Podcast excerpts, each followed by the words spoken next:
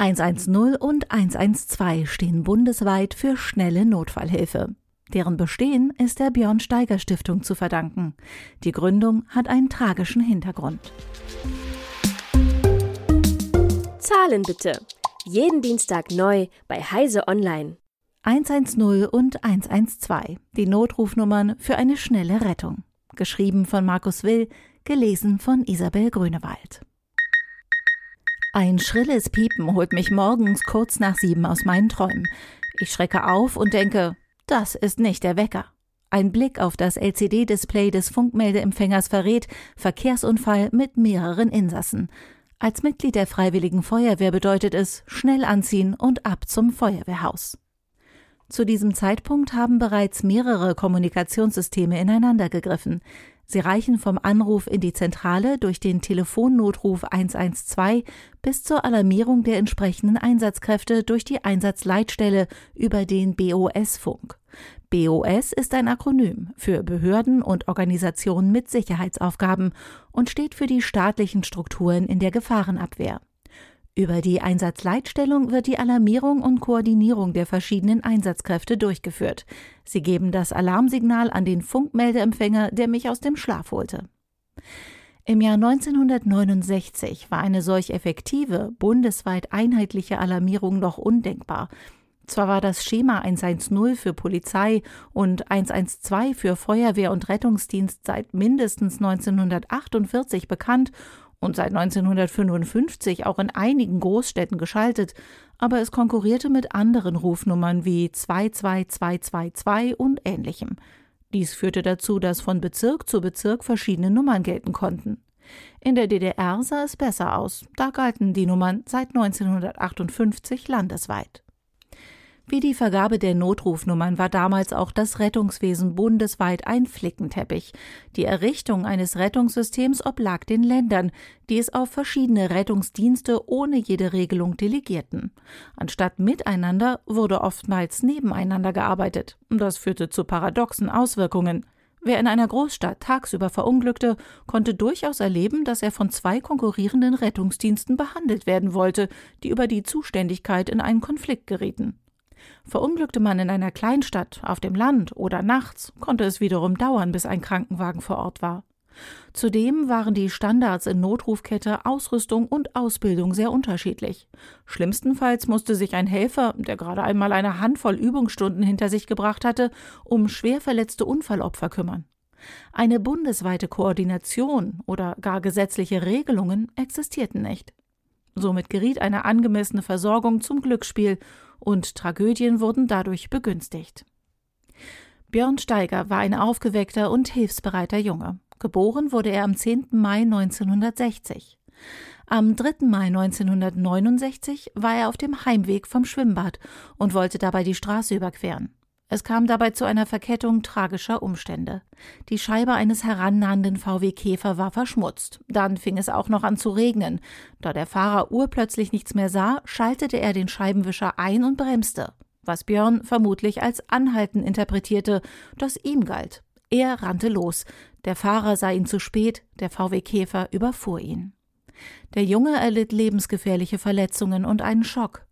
Während sein Vater sowie ein zufällig vorbeikommender Arzt ihn erst versorgten und beatmeten, wurde mehrere Male Hilfe angefordert. Ein Krankenwagen war erst nach einer knappen Stunde vor Ort und verfügte nicht über Sauerstoff.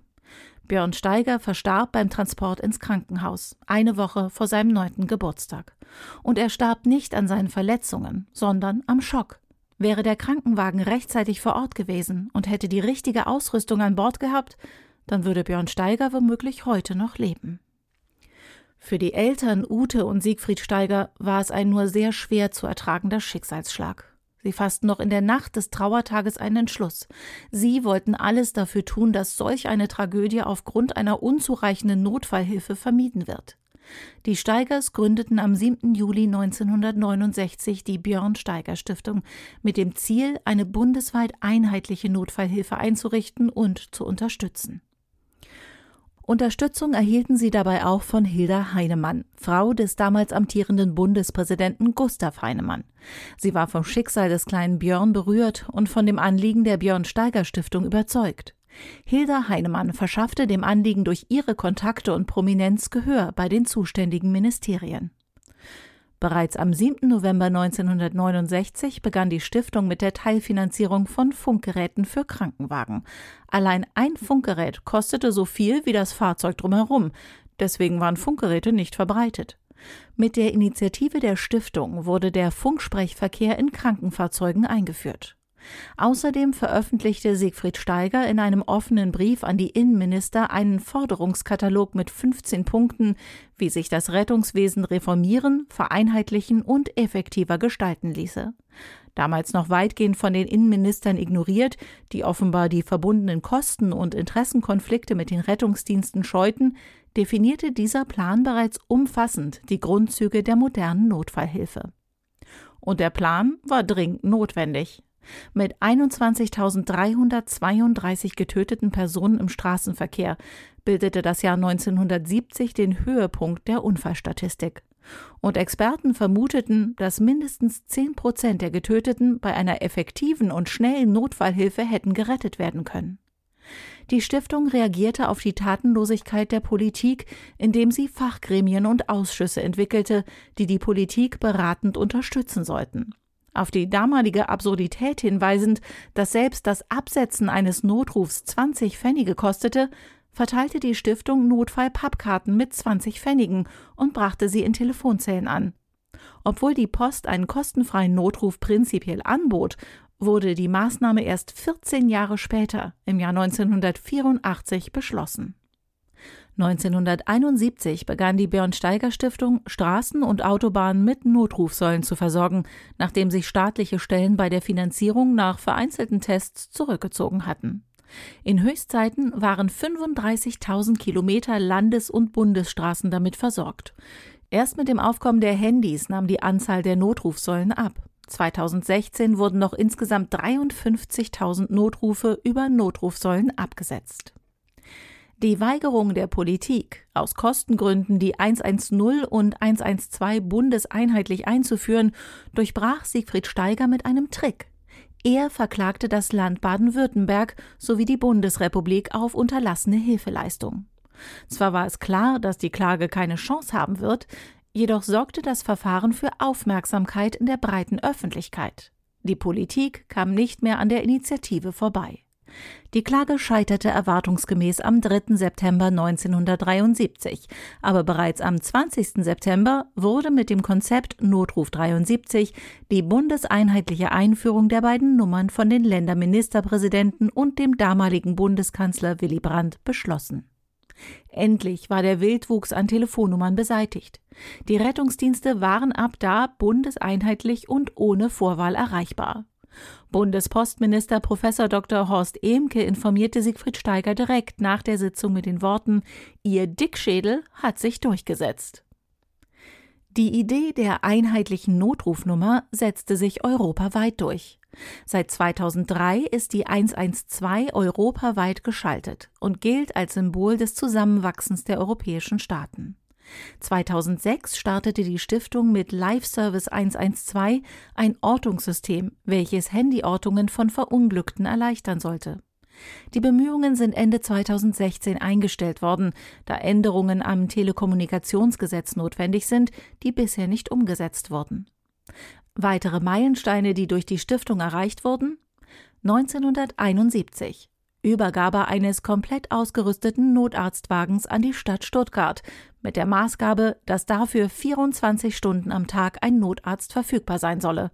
Das war der Startschuss für ein flächendeckendes Notarztsystem und gleichzeitig die Einführung des Rettungswagenkonzepts mit einer besseren materiellen Versorgung und Betreuung durch geschultes Personal auch während der Fahrt. 1972 erfolgte die Einrichtung der zivilen Luftrettung als Deutsche Rettungsflugwacht e.V. 1974 entwickelte die Stiftung einen Babynotarztwagen, kurz NAW, speziell ausgerichtet auf die Bedürfnisse von Säuglingen in Notlagen. Bis heute bringt die Stiftung stets Initiativen ein, um die Notfallrettung zu verbessern. Aktuelle Beispiele sind die Kampf dem Herztod-Kampagne oder die mobile Retter-App für Smartphone, mit der sich gut ausgebildete Ersthelfer registrieren lassen können, um bei einem Notfall noch schneller Erste Hilfe leisten zu können. Für diese Arbeit ist die Stiftung auf Spenden durch die Bevölkerung angewiesen. Bei der anfangs erwähnten Alarmierung waren übrigens die Sanitäter bereits innerhalb weniger Minuten vor Ort. Kurz darauf traf unsere Feuerwehr ein. Glücklicherweise lief der Unfall verhältnismäßig glimpflich ab. Zwar hatte sich das Fahrzeug überschlagen, aber die Insassen konnten sich selbst befreien und die leichten Verletzungen wurden bereits versorgt, sodass die Feuerwehr beim Einsatz bald wieder einrücken konnte. Aber dass wir als Feuerwehr und die Sanitäter sowohl schnell vor Ort als auch standardmäßig für einen schweren Unfall gerüstet waren, das ist ein maßgeblicher Verdienst der Björn Steiger Stiftung und der Hartnäckigkeit von Ute und Siegfried Steiger. Sie agierten stets mit dem Antrieb, eine Tragödie wie die ihres Sohnes für die Zukunft mit allen Mitteln zu verhindern. Auch dank dieser Maßnahmen konnte die Anzahl der Verkehrstoten auf Straßen und Autobahnen von über 21.000 im Jahr 1970 auf 2569 im Jahr 2021 auf fast ein Zehntel reduziert werden, trotz eines massiv gestiegenen Verkehrsaufkommens. Das ist der niedrigste Wert seit 1950. Auch wenn jeder Tote einer zu viel ist, sind die Zahlen ermutigend.